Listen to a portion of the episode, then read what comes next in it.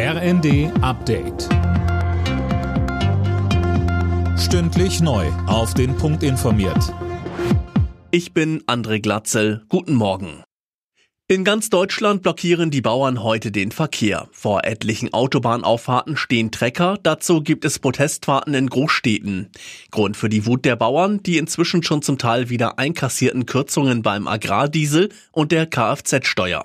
Niedersachsens SPD-Ministerpräsident Weil sagte im ZDF, Ich glaube, dass die beiden Vorschläge eine Branche doch äh, stärker treffen als andere. Sie müssen ja sehen, dass die ganzen anderen Maßnahmen auch die Landwirte treffen, beispielsweise den höheren CO2-Preis, der führt natürlich auch zu höheren äh, Kraftstoffkosten und vieles andere mehr. Das ist ja der eigentliche Grund, warum die Landwirte sich ja schlechter behandelt fühlen als viele andere.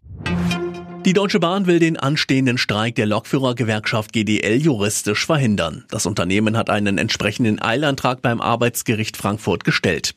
Die GDL will ab übermorgen fast drei Tage lang streiken. Außenministerin Baerbock hat zum Start ihrer Nahostreise Israel aufgefordert, mehr Rücksicht auf die Menschen im Gazastreifen zu nehmen. Israel habe das Recht und die Pflicht, sich gegen Terror zu verteidigen, müsse bei Militäraktionen aber Zivilisten viel besser schützen. Weiter sagte sie, Das Leid so vieler unschuldiger Beteiligter kann so nicht weitergehen. Wir brauchen eine weniger intensive Operationsführung. Über die Hälfte der Häuser im Norden von Gaza sind beschädigt oder zerstört.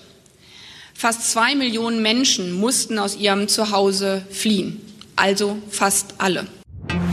Zum ersten Mal will ein privates Unternehmen auf den Mond. Die Firma Astrobotic schickt heute ihr unbemanntes Raumfahrzeug vom Weltraumbahnhof Cape Canaveral ins All. Ende Februar soll das Modul auf dem Mond landen. Alle Nachrichten auf rnd.de